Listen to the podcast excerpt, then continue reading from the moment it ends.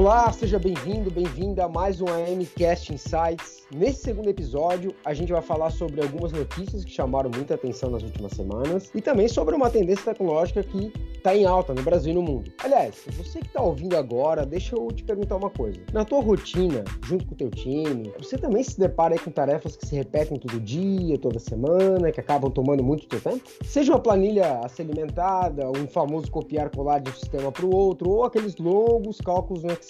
Se você se identifica com esse cenário, fique aqui com a gente. Até porque hoje o meu convidado conhece muito do universo da tecnologia, é consultor de soluções aqui na MCOM. Saulo, meu amigo, seja muito bem-vindo. Olá, ouvintes. Tudo bem, Ramon? Obrigado pelo convite. Poxa, que legal estar aqui contigo hoje para dividir um pouquinho é, com os nossos ouvintes sobre o nosso conhecimento aqui da MCOM. Aliás, a construção desse conteúdo, Ramon, embora se repita todo mês, ela não é uma tarefa que um software pode fazer, tá? Até porque isso exige a nossa criatividade, a capacidade analítica coisa que as máquinas ainda não conseguiram nos imitar. Bem pontuado, Saulo. Até porque a tecnologia serve para nos tornar mais humanos, né? Ou seja, permitir que exerçamos a nossa natureza criativa, analítica, de relacionamento, é, é, especialmente porque a tecnologia é um meio e não um fim. Aliás, um dos grandes tendões de Aquiles de muitos profissionais, especialmente gestores, é o tempo. O tempo para liderar o time, o tempo do pensa, o tempo para as reuniões e para todo o resto, vida pessoal, saúde, família, assim por diante. Assim, a tecnologia entra como uma solução, uma aspirina para essa dor de cabeça. E claro, a gente está falando de uma tendência mundial aí, que é a hiperautomação, mais precisamente de RPA. Saulo, mestre, afinal, o que, que é RPA? É, a sigla RPA, em tradução, Ramon, ela quer dizer automação de processos robóticos, ou seja, usar a tecnologia para fazer tarefas repetitivas e que tomam tempo e de forma automática, tá? Na maioria das vezes, a gente pode até falar que ela é, é mais rápida e é mais assertiva que as tarefas realizadas pelos humanos, tá? Então, com o RPA, é, são criados robôs ou bots, tá? Que podem aprender, é, simular e executar processos de negócios baseados em regras. Entendi. Então, em linhas gerais, a gente está falando de pegar tarefas repetitivas, que geram ônus de tempo e esforço para os times, e colocar um robô para fazer. É isso. Exatamente. Até porque esse mercado, Ramon, segundo o Gartner, tem um potencial gigante aí, tá? É cerca de 4,5 bilhões. É, e ele está crescendo ano após ano. Especialmente por conta da pandemia, né? Que acabou fazendo com que as empresas é, precisassem digitalizar os seus processos e alguns negócios e isso de uma forma bastante acelerada. Inclusive, Ramon, olhando aqui para as pesquisas do Gartner, a gente percebe que a automação de processos, na maioria dos segmentos, está entre as cinco ou seis primeiras tecnologias que eles chamam de game changers, ou seja, que irão ter uma adoção maior é, daqui para frente, tá? Boa, inclusive eu estava é, vendo alguns estudos de, de consultoria, especialmente do Gartner, que a gente usa muito aqui na MCOM em inteligência, eu vi que as áreas com mais demandas para automação de processos são DHO, jurídico, finanças, contabilidade, faturamento e TI. E Saulo, tu que já teve bastante interação com clientes no processo de mapeamento de processos RPáveis, ou seja, que podem ser feitos por um robô, quais as dores dessas áreas que tu mais percebeu? Então, Ramon, é, olha só, são inúmeras, tá? É, mas eu acho importante, especialmente para o nosso ouvinte aqui, destacar três, três delas. Uhum. A primeira é a baixa produtividade, tá? Então, é, você tem colaboradores, na maioria dos casos, que executam tarefas bastante repetitivas e isso ocupa muito tempo, né? A carga de trabalho deles fica muito pesada. É, o que acontece? Eles acabam não conseguindo é, produzir mais, ser mais efetivos, especialmente é, é, naquelas atividades que exigem criatividade e uma capacidade analítica, tá? Então, por estarem ocupados, por exemplo, com, é, vamos lá, uma checagem aqui de nota fiscal, que é um caso bem comum na área de faturamento, copiando informações é, de um lado, copiando para outro, né? Pega de um sistema satélite, joga para um ERP, é, programando inúmeros pagamentos no banco e assim por diante. Então, esse é, o, é um primeiro item que a gente pode destacar. A segunda, Ramon, é, é o erro na entrada de dados, tá? Então, os humanos acabam errando. Uh, tem dias que a gente não está tão bem para executar as nossas atividades. Então, a velocidade e a qualidade de tarefas repetitivas, elas acabam oscilando, justamente porque os humanos também oscilam, né? Então, dessa forma, é, se tem um risco de dados que vão ser imputados num sistema de uma forma equivocada, né, ou faltando dados para um cálculo financeiro, é uma, é uma outra dor que a gente consegue é, trabalhar aí com a, com a robotização. E por fim, Ramon, é, é a insatisfação dos colaboradores. Então, todo mundo, é, ao final da sua jornada, quer, quer se sentir bem com aquilo que está fazendo e não ficar é, nas tarefas repetitivas. Então, quanto mais processos mecânicos estivermos fazendo, menos a gente vai poder entregar valor àquilo que a gente faz, seja por uma estratégia bem pensada ou por um material bem feito. Enfim, é, é um pouco nesse caminho aí. Muito interessante esse olhar sobre a satisfação do colaborador, né? Até porque todos nós temos anseios, ambições, todo mundo quer entregar mais e melhor no fim das contas. E tecnologias como o RPA entram justamente para isso. Inclusive, é, ouvimos isso de um cliente nosso, Saulo. Ele é gestor da área de TI de uma das maiores produtoras de aço do mundo e eles estão fazendo projetos de RPA conosco. E ele disse o seguinte, que eles sabiam que precisavam deixar os, para os robôs as partes mecânicas e para as pessoas as partes intelectuais e criativas. O cliente falou isso. Ou seja, aquele mito de que as empresas vão demitir todo mundo, os robôs vão tomar conta, iremos ficar sem emprego, etc., é só um mito mesmo. Especialmente porque o que as empresas querem é aumentar a produtividade, receitas e, claro, melhorar a experiência dos usuários, seja ele interno ou externo.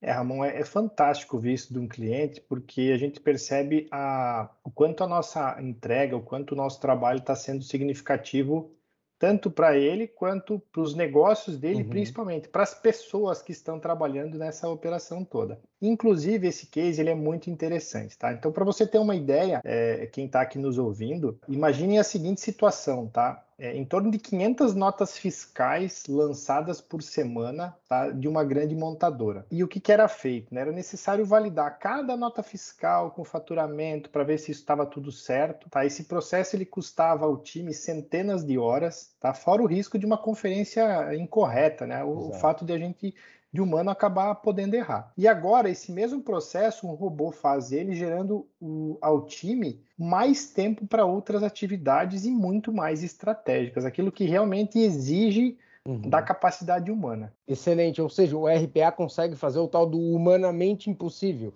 Até porque nessa aula, poxa, conferir 500 notas fiscais por semana é coisa.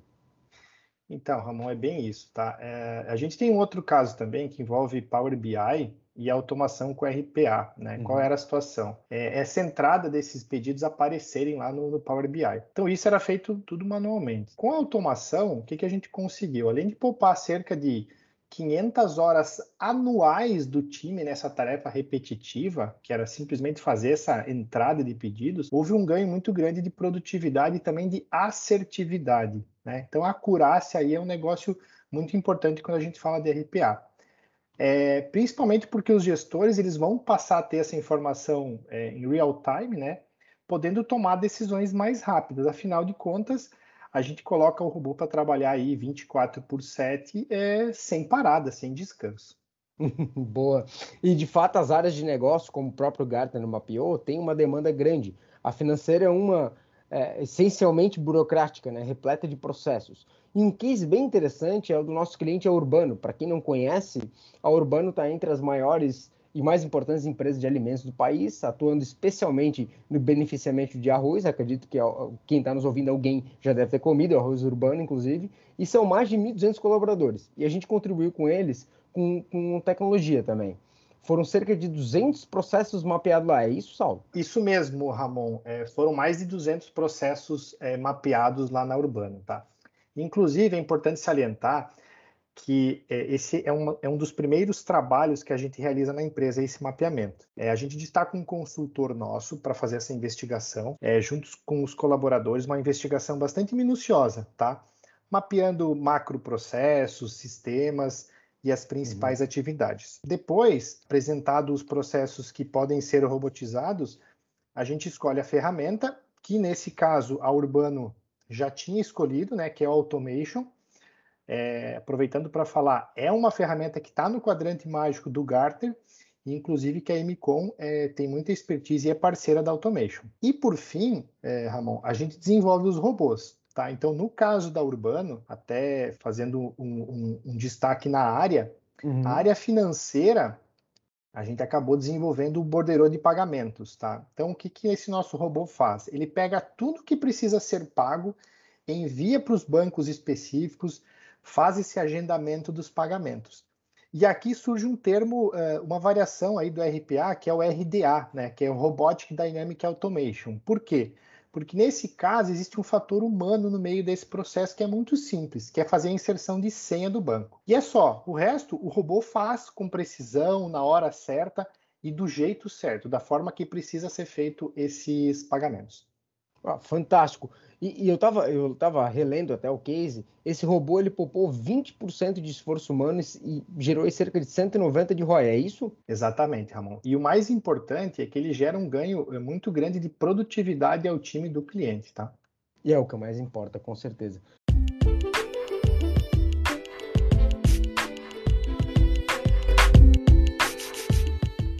Exatamente. Saulo, mudando um pouquinho de assunto, vamos falar de mercado? Só se for para falar de cloud, alguma coisa assim, né, cara? É isso, é, isso, é isso mesmo que eu vou puxar aqui. Uma notícia que me chamou muita atenção foi que o Google Cloud decolou aqui no Brasil, né? O aumento no time, no time da, da Google nos últimos 18 meses foi de 10 vezes. Agora eles têm cerca de 200 colaboradores destacados só para cloud. E o objetivo é avançar no mercado corporativo, firmando uma concorrência acirrada aí com Azure e AWS. Inclusive, na visão do Marco Bravo, que é o líder do time da Google Brasil, Google Cloud Brasil, a Google conseguiu entrar aí na lista das disputas é, por contratos de nuvem pública aqui no país. Antes era a dupla famosa AWS e Azure, e agora se tem uma tríplice, então, com o Google disputando. Exatamente. E a, e a estratégia da Google Brasil está bem alinhada com a Global, Saulo. A, a Global, eles contrataram lá o Thomas Kurian, que é um ex-executivo alto escalão da Oracle, e aqui no Brasil, o Marco Bravo tem passagem por empresas aí como a Microsoft e a IBM. E ele vem forte, recrutando ex-executivos de grandes empresas do setor, incluindo SAP e Oracle, para compor o time de nuvem da Google. Exato, Ramon. Inclusive, é, o Google Cloud montou times focados em verticais bastante promissoras, como varejo, saúde, finanças, telecomunicações e mídia. Tá? É, alguns grandes contratos, inclusive, já foram divulgados, incluindo os bancos BV e BS2, e talvez o mais, o mais chamativo até o momento, que é com a Rede Globo, né? Uhum. Que, dentre algumas ações, ela irá migrar 100% para a nuvem e também usar inteligência artificial e machine learning. É, a Google também enxerga bastante potencial no setor financeiro, tá? com o progresso do Open Banking especialmente porque a Google tem muita experiência eh, no assunto e com integração de APIs, que é a chave para o novo modelo bancário, tá, Ramon? Exato, esse negócio do, do Open Bank vai dar, tá dando bastante o que falar ainda nessa é. Eu fiz uma pesquisa até para ver o market share dessa tecnologia, e é claro que aqui no Brasil a AWS, a Amazon, permanece aí na liderança com 32% dos gastos. A Microsoft vem logo em seguida com 19% e o Google com 7%. E isso é uma fotografia do primeiro trimestre desse ano, só para a gente visualizar melhor. E para se ter uma ideia, os gastos com cloud no primeiro trimestre desse ano cresceram 35%, alcançando a receita de 41 bilhões de dólares. Então é bem provável que esse percentual mude nos próximos tempos, com o Google entrando forte no mercado brasileiro. Com certeza, Ramon, vai ser uma, uma um novo player que entra para brigar aí por espaço, né? até porque a pandemia, né, a gente sabe disso muito bem, Uhum. É, ela impulsionou muito essa migração de soluções para cloud, né? É, e infraestrutura e tudo mais. É, e os players, claro, ganharam com isso, né? Muitas empresas que não estavam tão preparadas acabaram sofrendo é, um pouco, até eu diria bastante, especialmente as empresas mais conservadoras quando o assunto era tecnologia, cloud e assim por diante. É, mas eu vejo um caminho sem volta, sabe? Especialmente uh, essa questão de, de multi-cloud, e, e, dependendo também, Ramon, como a solução é construída, ela gera até mais rapidez e economia para o próprio cliente, tá? Uh, a gente tem um exemplo disso, que é o projeto uh, Ramp 40, de um cliente nosso do mercado de gás natural, e um dos maiores do país. E a situação lá, inicialmente, era migrar um sistema antigo de coleta de dados e, ao mesmo tempo, atender as resoluções da ANP, né, Agência Nacional do Petróleo. E tinha um, bem, um prazo bem curto, né, o que é bem comum, para poder fazer isso. Um dos pontos assim bem interessantes desse projeto é que haviam vários cálculos manuais, né? Então, ou seja, os analistas tinham que, é, tinham que dizer o que tinha é, nos mais de 4 mil é, quilômetros de gasodutos aí, calcular o que foi vendido, informar a NP, enfim, tudo isso era manual, moroso, demorado, é, é, pois é uma, era uma é uma gama gigantesca aí de, de dados. É, e nas nossas integrações com o cliente, a gente viu uma, uma oportunidade de melhorar esse processo para eles, tá? Assim, o que era para ser uma migração, digamos, simples, acabou uhum. se tornando uma solução de arquitetura 100% cloud é, é, e, e, native serverless, a gente pode falar, tá, Ramon? Ou seja, além da maior assertividade e produtividade para o cliente, e até uma gestão mais eficaz dessas informações, porque aqueles cálculos, input de dados foram automatizados. Gerou também uma economia e até uma inovação. Exatamente, Ramon. E essa é, é sempre a, a, a, ideia, né? É, colocamos o cliente no centro, tá? É, o problema dele, e assim como um alfaiate faz, né? A gente constrói uhum. é, a melhor solução, uma solução sob medida para ele, usando é, toda a nossa expertise, todo o nosso conhecimento técnico e, e inovação em, em, tecnologia. Boa. E por falar em, em inovação em tecnologia, diversidade de tecnologias, uma outra notícia que me chamou bastante atenção também no mercado de gás. A TBG, que é a transportadora brasileira Gasoduto Bolívia Brasil, a MTS, que é a nova transportadora do Sudeste, e a TAG firmaram uma parceria é, para compartilhamento do portal de ofertas de capacidade, o POC, que é uma ferramenta digital alinhada aí à nova lei do gás e também considerado o primeiro marketplace desse mercado. E o interessante dessa plataforma é o modelo de gestão dela. É, esse acordo ele prevê a coparticipação administrativa, de desenvolvimento, manutenção e também operação da plataforma digital, que também ela também permite outros agentes de outros segmentos da cadeia a também participarem dessa comercialização. E a cada cinco anos, uma dessas empresas será responsável pela gestão é, no sistema de rodízio. A primeira agora é a transportadora brasileira Gasoduto Bolívia Brasil, a TBG, e assim eles vão fazendo rodízio é, a cada cinco anos. E a ideia dessa plataforma é muito legal, que é simplificar o acesso ao sistema de transporte de gás natural do Brasil, inclusive para os distribuidores. É isso mesmo, Ramon. E nessa nova lei do gás, que ela foi sancionada pelo presidente esse ano, ela tem como objetivo aumentar a concorrência nesse mercado, gerar mais emprego, diminuir o preço do gás natural, de cozinha, combustível, energia, uh, e também atrair mais, mais investidores, né, novos investidores para o país. E de acordo com a Confederação Nacional da Indústria, a CNI, os investimentos nesse mercado, Ramon, podem atingir aí a casa dos 150 bilhões até 2030, o que é muito bacana. Muito fantástico.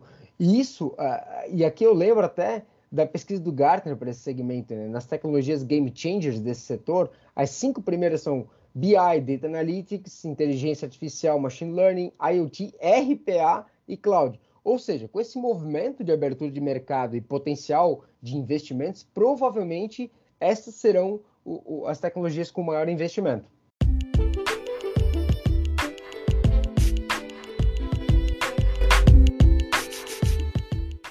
Saulo, falando sobre hiperautomação, RPA, cloud, cases da MCOM, inclusive da Urbano, Google, etc. O papo foi muito rico, como sempre, é contigo, né? E agora chega a hora da gente se despedir, liberar a nossa agenda e do nosso ouvinte, porque certamente tem algum compromisso na sequência.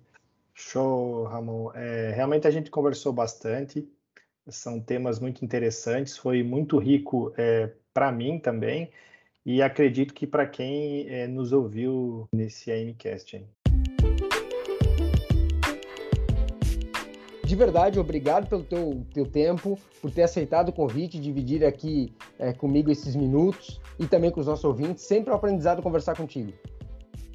Excelente, Ramon. É, muito obrigado por, é, por compartilhar um pouco de conhecimento. É muito bom fazer isso e de certa forma ajudar as pessoas, né? É, um, é o meu propósito, é o propósito da MCOM, uhum. né? Conectar as pessoas à tecnologia. Então, mais uma vez, muito obrigado a você né, e a todos que nos acompanharam nessa jornada aí. Beleza, Saulo. Muito obrigado a você, ouvinte, que ficou conosco esses minutos. Espero que tenha saído é, com algum insight para o teu negócio, para a tua área. E aproveito para dizer que se você tiver qualquer dúvida ou sugestão, é só mandar para gente. O e-mail de contato é o amcast.amcom.com.br. Um abraço, saúde, sucesso e até o próximo MCast Insights.